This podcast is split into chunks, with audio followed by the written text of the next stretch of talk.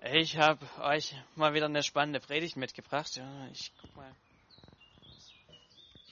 Steht hier alles ein bisschen schräg, aber hält, hält, muss halten. Genau.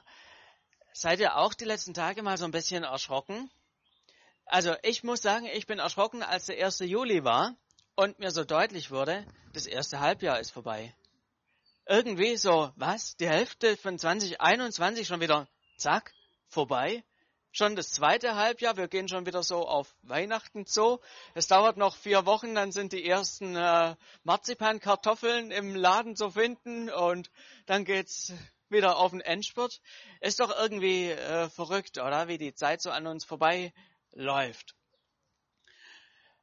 Und wir als Gemeinde haben jetzt noch einen Sonntag Gottesdienst, dann gehen wir in die Sommerpause rein. So irgendwie ist so gefühlt das erste Halbjahr vorbei.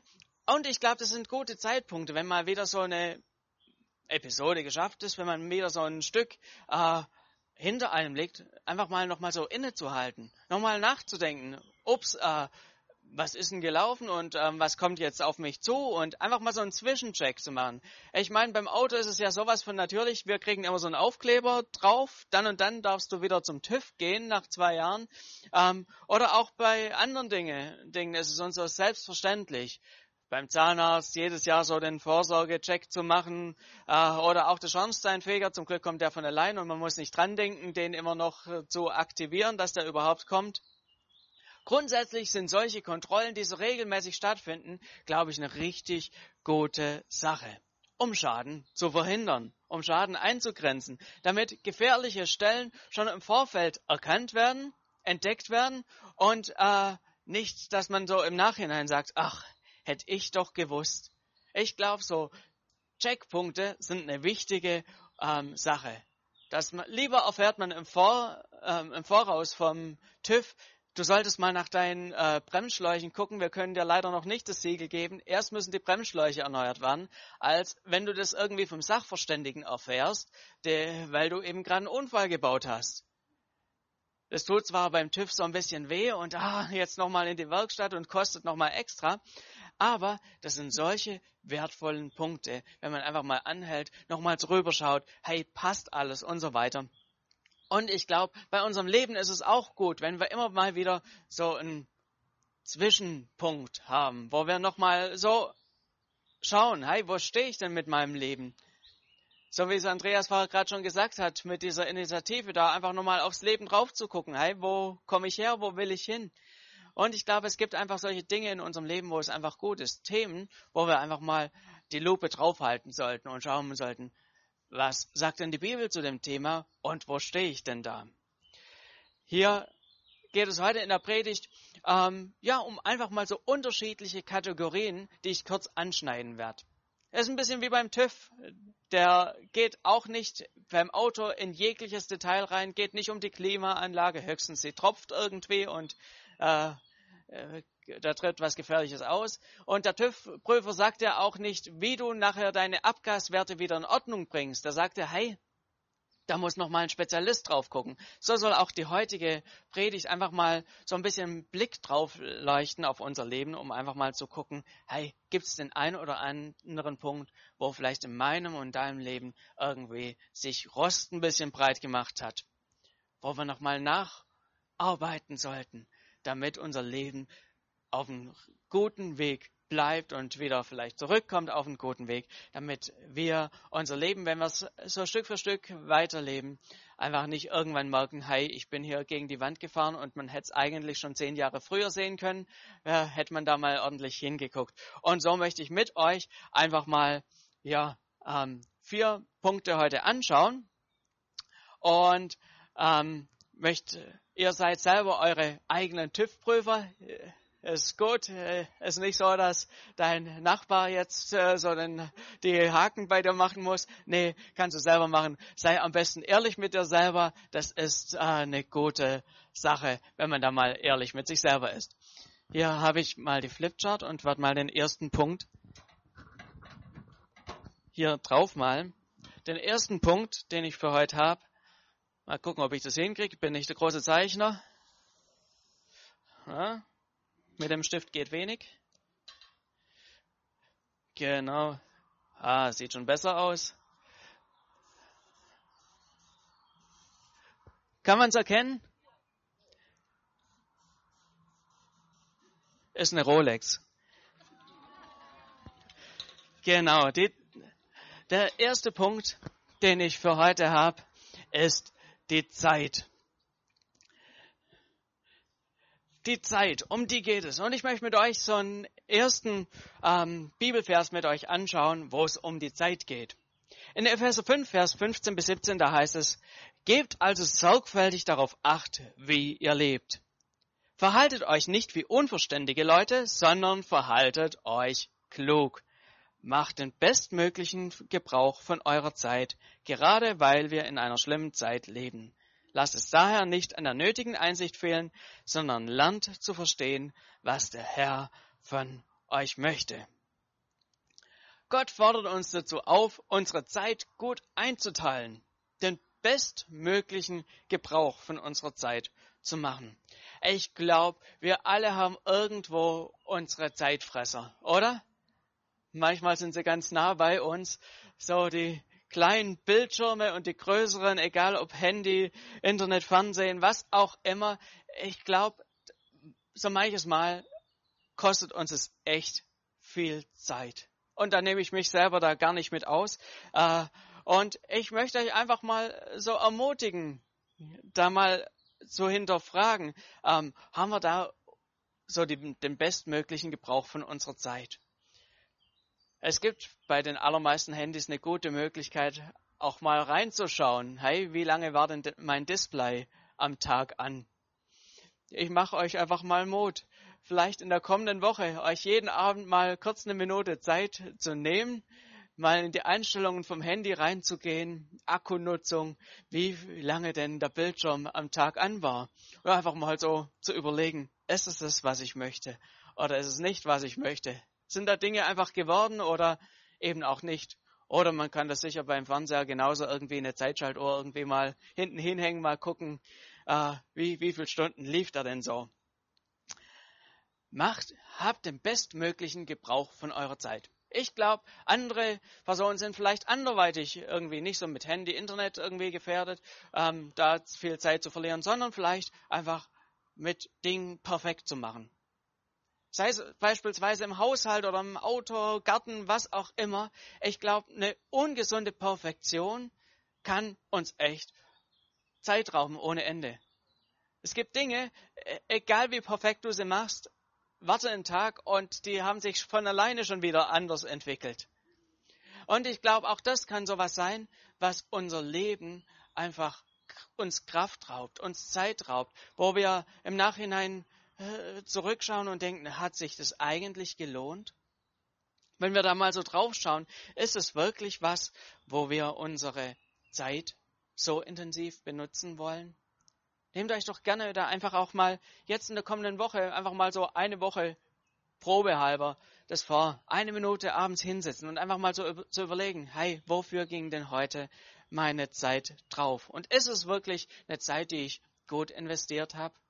In Beziehungen investiert habe? Ist es Zeit, die ich ja in Dinge investiert habe, die langfristig sind, die, die einen wirklichen Wert haben? Oder ähm, habe ich da vielleicht auch viel in ganz schnell Vergängliches auch ähm, meine Zeit reingesteckt? Ich glaube, wenn wir hier Gottes Ratschlag einfach beherzigen, ist es uns zum Segen. Ich glaube, wir sind glücklicher. Und wenn wir am Ende von unserem Leben so zurückschauen, ähm, können wir einfach zurückschauen und sagen, okay, ja, ich habe meine Zeit gut verwendet äh, und wir müssen uns da nicht irgendwie so die Gedanken machen, was habe ich eigentlich mein ganzes Leben lang gemacht. Es wendet Schaden von unserem Leben ab, wenn wir den bestmöglichen Gebrauch von unserer Zeit machen. Also, TÜV-Frage 1, wofür verwende ich meine Zeit? Wie viel ist diese Aufteilung in meinem Leben wirklich ein Segen oder einfach vielleicht hier und da so geworden? Den zweiten Punkt, den ich heute mitgebracht habe,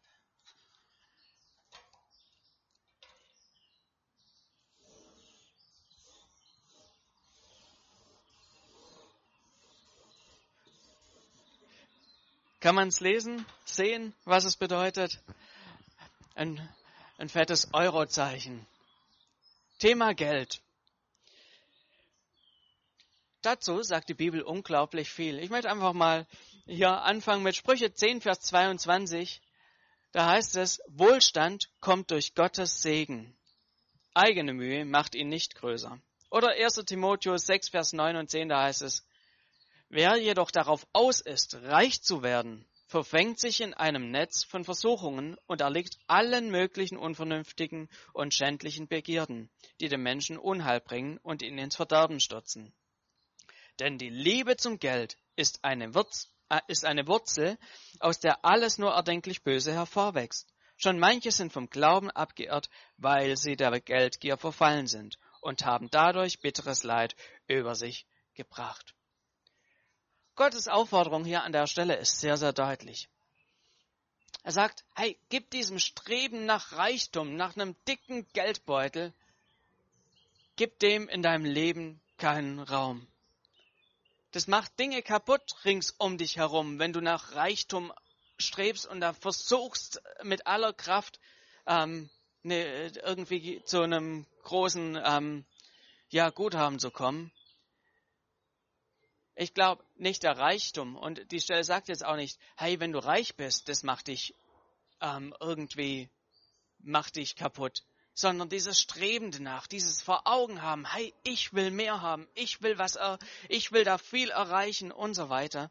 Und ich glaube, diese Problematik kann jeder in seinem Leben haben, egal ob du arm oder reich bist, wenn du einfach immer nur dieses Geld vor Augen hast, wenn du immer nur versuchst, äh, da zu einem guten Einkommen zu kommen, wird es letztlich auch dich dazu führen, dass du Kompromisse in allen, Bereich, allen möglichen Bereichen in deinem Land, äh, in deinem Leben machst und da wirklich auch schlechte Wege gehst.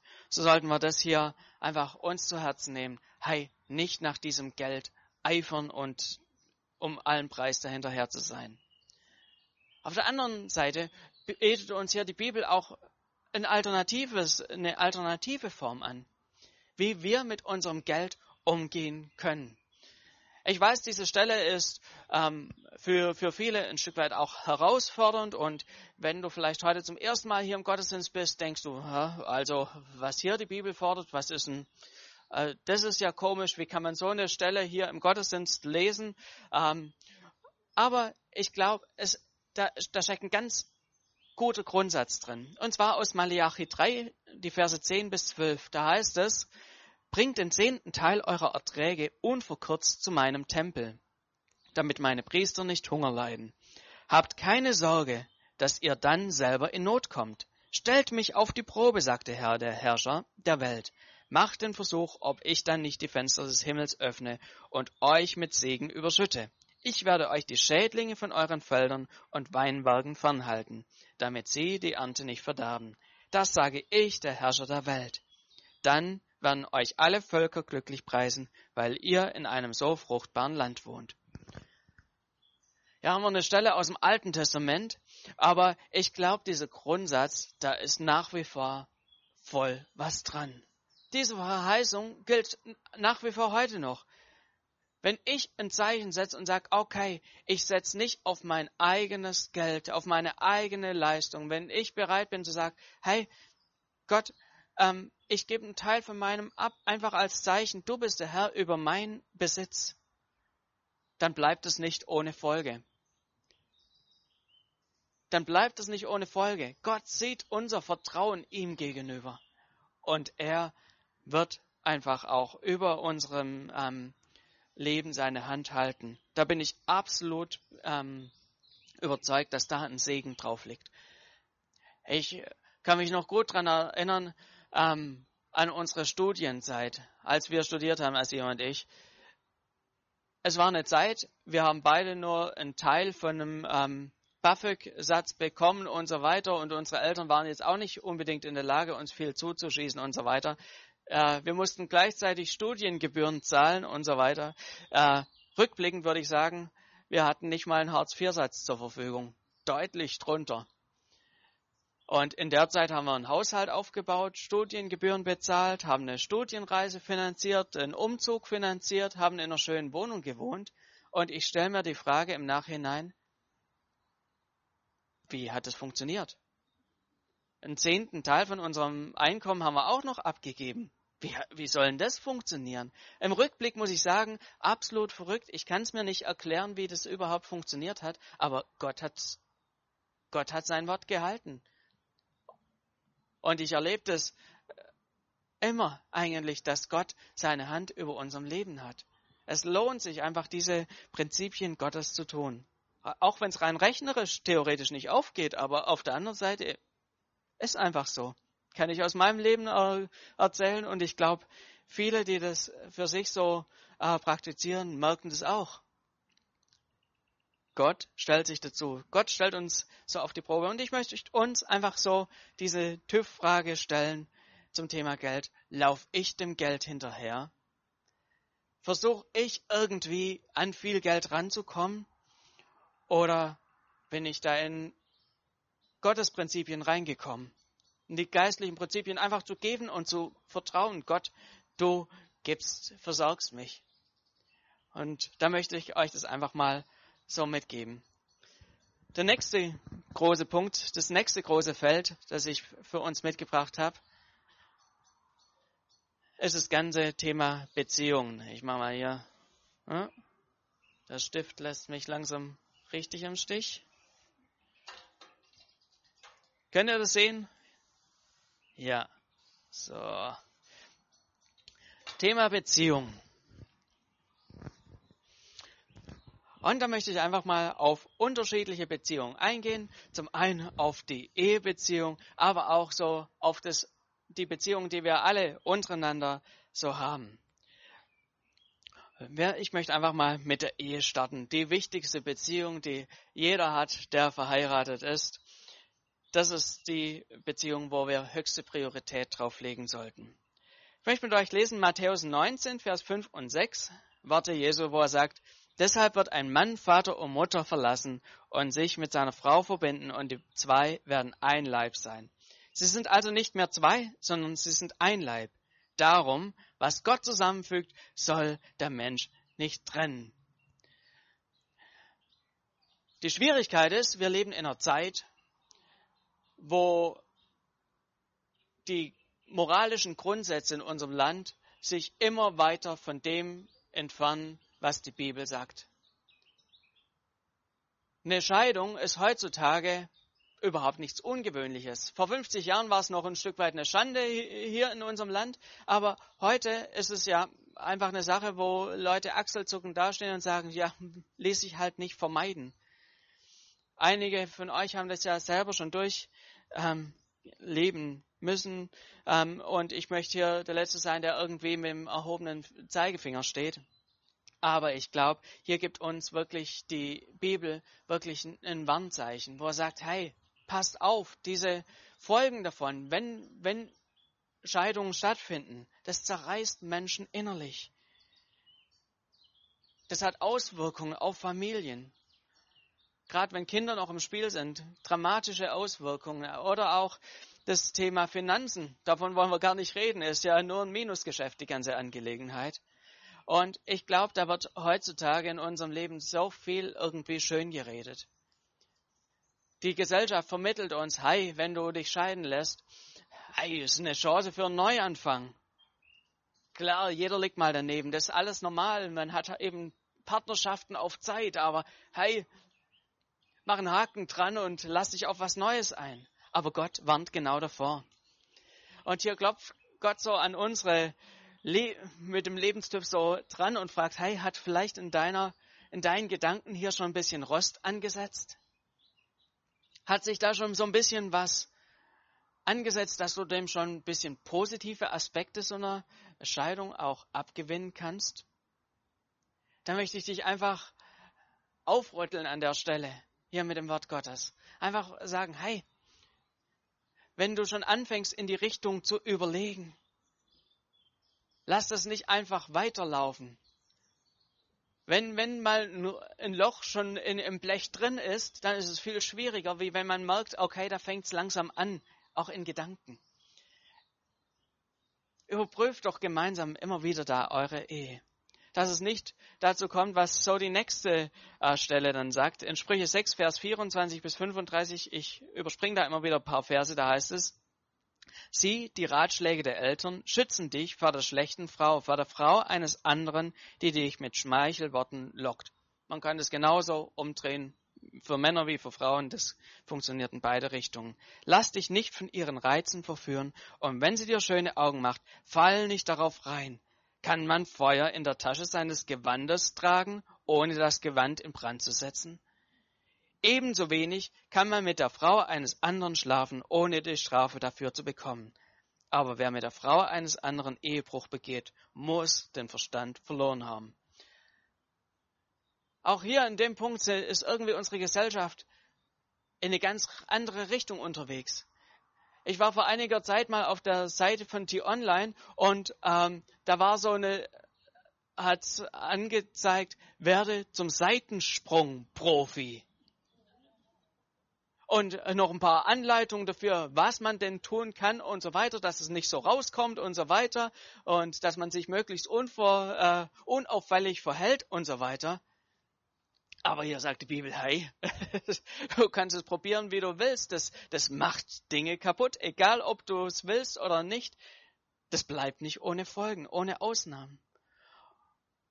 Und heute, wir werden in Filmen und so weiter immer wieder auch, ja, so ein Stück weit geprägt hey, das ist doch gar nicht so schlecht, wenn die Frau jetzt endlich die große Liebe findet und so weiter. Und das muss man doch, ach, der, der Neue ist doch viel netter wie der Alte. Der Alte ist doch, endlich ist er dehnlos und kriegt, kommt in die Arme von einem richtig tollen und so weiter. Und wir kriegen so ein Bild ah, vermittelt.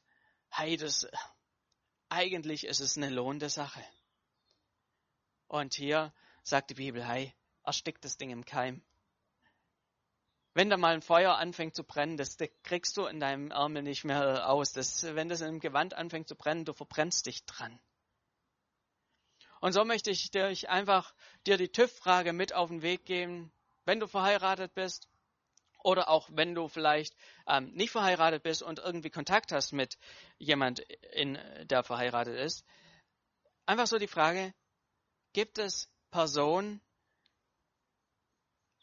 außerhalb meiner Ehe, wo mein Herz anfängt höher, höher zu schlagen, wo ich plötzlich merke, okay, da, da, da ist ein Kribbeln im Spiel, dann möchte ich dich einfach ermutigen, lass diesen TÜV-Termin heute hier nicht einfach an dir vorbeiziehen. Zieh die Notbremse, brech da Kontakte ab, mach klare Sache. Mit Feuer kannst du in dem Bereich nicht spielen. Du wirst dir die Finger dran verbrennen, sagt hier die Bibel klipp und klar. Gleichzeitig ist das Thema Beziehungen weit größer als Ehe. Es gibt auch sonst für unsere Beziehungen noch ein paar wichtige Punkte, die wir mitnehmen können. Wir alle haben irgendwo unser soziales ähm, Netzwerk, unsere Arbeitskollegen, unsere Nachbarn, Freunde, Verwandte, Gemeinde. Und auch hier lohnt sich ein Blick drauf. Da heißt es in Römer 12, Vers 18 zum Beispiel, wenn es möglich ist und soweit es an euch liegt, lebt mit allen Menschen in Frieden. Paulus hat unglaublich viel unterschiedliche ähm, Begegnungen schon gehabt und nicht immer war alles nur einfach in seinem Leben. Hier und da äh, ist er auch in Konflikte reingerutscht und so weiter.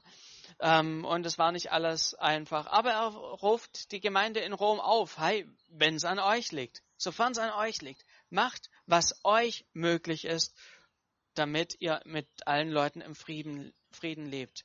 Und wenn es mal zu Konflikten kommt, tragt zu der Befriedung bei. Und Paulus schreibt an anderer Stelle an die Gemeinde, die Gemeinden in Galatien, so in Galater 5, Vers 16, was so die Früchte des Geistes sind, das, was Gott in uns durch seinen Heiligen Geist hervorbringen möchte. Da schreibt er von Liebe, Freude, Friede, Geduld, Freundlichkeit, Güte, Treue, Sanftmut und Enthaltsamkeit. Diese Dinge möchte Gott in uns zur Entfaltung bringen, damit es uns gelingt, mit den Leuten, die um uns herum sind, im Frieden zu leben. Hier ein wichtiger Punkt für unsere Beziehung, mit allen nach Möglichkeit in Frieden zu leben. Und Paulus gibt uns hier noch weitere Tipps, wie unsere Beziehungen gelingen können. Zwei Verse später schreibt er, wenn dein, wenn dein Feind hungrig ist, gib ihm zu essen. Und wenn er Durst hat, gib ihm zu trinken. Ein solches Verhalten wird ihn zutiefst beschämen. Welcher Grundgedanke steckt hier dahinter? Ich glaube, der Grundgedanke, der hier drin ist, ist, sei als Gebender unterwegs und nicht als Fordernder. Sei als gebende Person unterwegs und nicht als Fordernder. Sei als jemand äh, unterwegs, der sagt, okay, ich bin bereit, den ersten Schritt zu gehen. Sei bereit, dich zu bewegen, ohne darauf zu bestehen. Erstmal muss der andere sich da äh, ändern. Erst danach kann, äh, werde ich was tun. Sei als Gebender unterwegs. Meinst gut mit dem anderen auch wenn es der andere vielleicht schon nicht mehr so gut meint, sei mit einer Gebehaltung unterwegs. Mit einer Austeilgesinnung. Mach den ersten Schritt. Das tut dir gut und das wird diese Situation, in denen du drin bist, auch verändern. Und so möchte ich dir auch hier dir bei den Beziehungen so die Frage stellen, die TÜV-Frage, gibt es Personen, mit denen du aktuell nicht im Frieden bist? die dir jetzt gerade in den Kopf kommen, wo du denkst, ach, da gäbe es eigentlich was zu klären, das ist eine schwierige Situation, dann mache ich dir Mut, geh die Sachen an, geh den ersten Schritt. Sei bereit, auch hier mit einer Gebementalität unterwegs zu sein, nicht nur zu fordern, dass der andere tut, sondern sei bereit, Schritte zu gehen. Mit welcher Haltung bist du unterwegs? Und so, das letzte Thema, was ich für uns habe, ist Thema Glaube.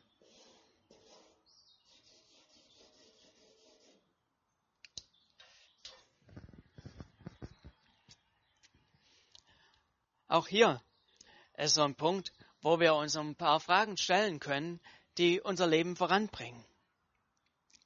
Lebendiger Glaube. So habe ich den Punkt überschrieben. Matthäus 22, Vers 37 sagt Jesus auf die Frage, was denn so das höchste Gebot wäre. Du sollst den Herrn, deinen Gott, lieben von ganzem Herzen, mit ganzer Hingabe und deinem ganzen Verstand. Dies ist das größte und wichtigste Gebot. Das ist das, wozu uns Jesus auffordert. Dass wir Gott einen zentralen Platz in unserem Leben gehen geben, den zentralsten Platz in der Mitte. Er will im Mittelpunkt unseres Lebens stehen. Er will der sein, dem unsere Aufmerksamkeit gilt, an dem wir nicht nur hin und wieder mal vorbeikommen, wo eben, ja, eben Sonntag ist und wir wieder damit Kontakt haben, sondern er wünscht sich nichts sehnlicher, sehnlicher, als dass wirklich unser Blick auch auf ihn gerichtet ist, dass wir eine lebendige Beziehung mit ihm haben, eine vertrauensvolle Beziehung, dass er ein fester Teil unseres Lebens sein darf, dass wir ihn achten, ihn ehren. Und dazu will er uns mit seinem Heiligen Geist erfüllen, dass uns das richtig gut gelingt. Womit fängt das alles an? Wo ist ein Punkt, wo wir anfangen können? Ich glaube, der allererste und wichtigste Schritt und Punkt ist, dass wir einfach Jesus gegenüber sagen, ja Jesus, ich bin bereit, dir nachzufolgen. Als Jesus hier auf der Erde war, ähm, ist er an Menschen vorbeigekommen, die ihn gefragt haben, hey, wie kann ich meinen Glauben leben? Und er hat einfach klipp und klar ihnen gesagt, folge mir nach. Komm mit. Sei dabei. Und so fordert uns auch Jesus heute immer wieder neu heraus. Leb dein Leben nicht nur vor dich hin, sondern, hey, ich will an deiner Seite sein. Sei dabei. Ich will mit dir in Beziehung leben. Ich will nicht nur irgendwie der liebe Gott da oben sein, sondern ich möchte eine Beziehung zu dir haben. Und Jesus fordert uns dazu heraus, jeden Einzelnen, und sagt, hey, sei, ich will, da, dass, dass ich dein Vater bin. Ich will, dass du mein Kind bist, dass wir in dieser Beziehung leben. Und die Bibel zeigt uns da Schritte, wie das ganz praktisch funktioniert. Der erste Punkt ist das Thema Taufe. Dass wir sagen, okay, als Zeichen, so blöd es nach außen hin wirken mag, ich steige ins Wasser und ich lasse mich taufen. Als Zeichen, ich gehöre zu diesem Gott. Und wenn du diesen Schritt noch nicht gegangen bist, dann möchte ich dich dazu äh, ermutigen. Wir werden jetzt im Herbst auch wieder eine Taufe haben. Komm gerne auf mich zu und dann können wir darüber ins Gespräch kommen. Dinge festmachen. Und es gibt nichts Schöneres, als einfach zu wissen, hey, Gott und ich, wir gehören zusammen. Wie bei so einer Hochzeit, wo man sagt, ja, nicht nur, ja, wir, wir sind so miteinander unterwegs, sondern wo man sagt, ja, wir gehören ein Leben lang zusammen. Das ist so der erste Schritt. Aber ich glaube, wir stehen alle da auch ein Stück weit in der Gefahr, dass wir irgendwann mal diese Entscheidung treffen und dass sich Dinge weiterentwickeln. So wie bei der Gemeinde in Ephesus. Da heißt es in der Offenbarung 2, in den Versen 4 und 5, da schreibt Jesus so an dieser Gemeinde, doch einen Vorwurf muss ich dir machen. Du liebst mich nicht mehr so wie am Anfang. Erinnerst du dich nicht, wie es damals war? Wie weit hast du dich davon entfernt? Ich glaube, wir alle stehen ein Stück weit in der Gefahr, wie das auch in der Ehe vielleicht so ein Stück weit die Gefahr ist, dass man sich irgendwann so aneinander gewöhnt und dass irgendwann das Prickelnde vielleicht verloren geht und ja, dass man einfach so sich auch ein bisschen auseinanderlebt äh, und plötzlich dann so erschrickt, was ist denn aus uns geworden? Ich glaube, so ist es auch im Glaubensleben eine Gefahr, dass man einfach so vor sich hin lebt und irgendwann merkt, wie weit habe ich mich eigentlich von Gott entfernt? Irgendwie, ich habe mein Leben einfach Stück für Stück immer weiter gelebt und so weiter und irgendwie Gott ist Stück für Stück ein bisschen weiter entfernt gekommen. Und hier sind wir aufgefordert, einfach nochmal auch uns zu fragen, hey, wie sieht denn mein Glaubensleben aus?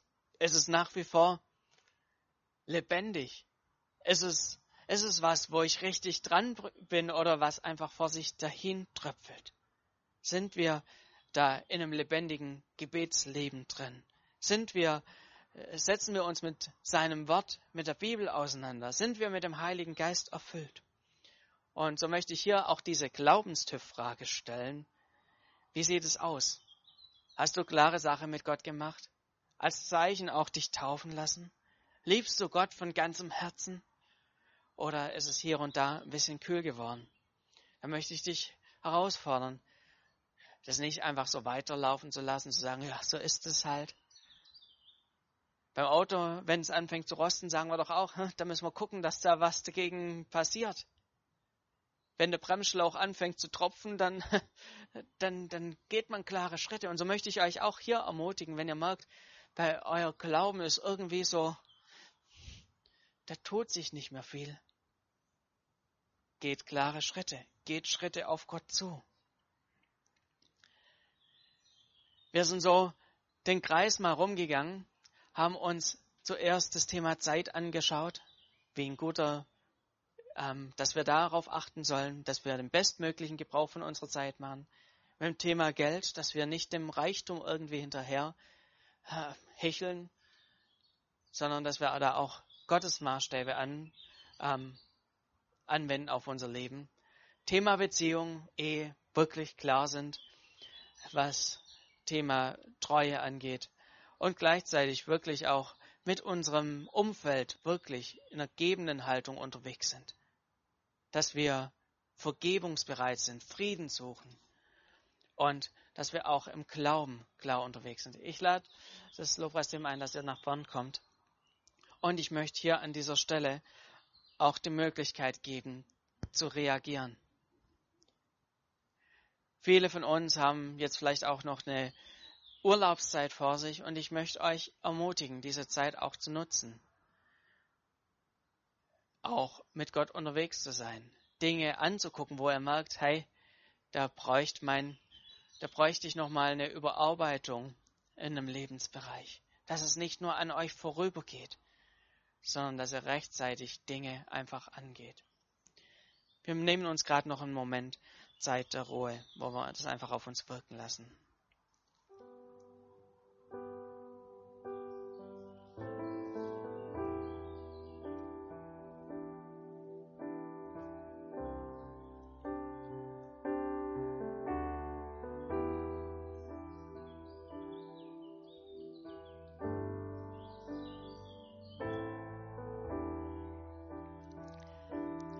Jesus, ich danke dir dafür, dass du uns immer wieder neue Chancen schenkst, umzukehren, uns Gedanken über unser Leben zu machen, wo du an unsere Herzenstür klopfst und uns deutlich machst, dass es Veränderung hier oder da braucht, damit unser Leben einfach in gesunde Bahnen zurückkommt.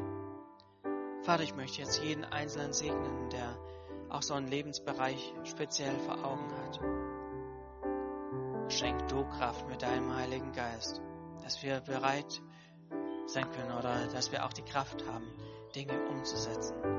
Steh du uns bei.